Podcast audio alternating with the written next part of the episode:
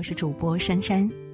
那今天和大家分享到的文章是：一半烟火以谋生，一半诗意以谋爱。一起来听。生活就是一半诗意，一半烟火。手执烟火以谋生，心怀诗意以谋爱。曾经一直觉得远方才是诗，经历了人间烟火，才发现油盐酱醋茶亦可成诗。一花一叶，一草一木，一饭一书，一朝一夕，心里有风景，哪里都是万水千山。生命的本质。心怀诗意以谋爱，繁花看遍，才明白真正的奢华乃回归生命的本真。生命应该是从容的、诗意的。海德格尔说：“人安静的生活，哪怕是静静的听着风声，亦能感受到诗意的美好。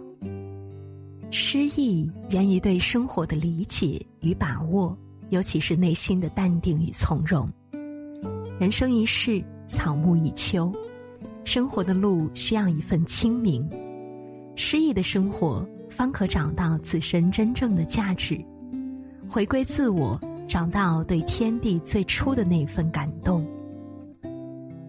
撒哈拉沙漠本应该是满目黄沙、封建贫瘠的模样，但是在三毛的笔下，一切都变得可爱动人，似乎连孤冷的沙漠都是温柔的。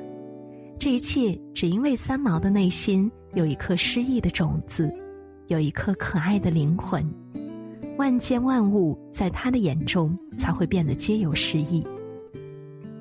心中有爱，一草一木皆有诗意。与天地相爱，世间万物皆是诗。春花秋月，夏日冬雪，亦可成诗。与岁月相爱，人间烟火皆是诗。美食、养花、喝茶、摆手，亦可成诗。当我们选择诗意的去生活时，方能探寻到生命最初的敬畏。诗人宗白华说：“在生命中，并不一定人人都要做诗人，但人人心中的诗意却是不可少的。闲观好山，静赏古松，选择诗意的生活，拂尽世俗尘埃。”清净红尘纷扰，找寻深藏在星辉斑斓里的美好。生活的本质，手执烟火以谋生。诗意生活的背后，需要一碗人间烟火。有人说，人间烟火很俗气，因为它充斥着柴米油盐的平淡，以及周周转转忙碌的身影。村上春树说。当你用认真有趣的态度对待生活里那些看似无趣的小事时，就会收获一份小小而确定的幸福，从而觉得生活美好无比。生活从来不是一蹴而就的，需要我们认真对待生活中的每一件事情，认真对待每一顿烟火，用心感悟每一个朝夕。清晨醒来，让阳光洒落窗台，微风拂面，对镜梳妆，送给自己一天最美好的心情。把家里收拾干净，做自己最爱的美食，养自己最喜欢的花，在阳光下逗娃，煮茶读书，品味生活，养一颗素心，在繁华喧闹的尘世间，保持一份素简清欢，浸透了人间烟火。一切方可成诗。茶烟清细是诗，围炉煮汤亦可成诗。诗意的生活是需要我们不断的自律，与日积月累的学习，渐渐的把生活过成我们最想要的样子。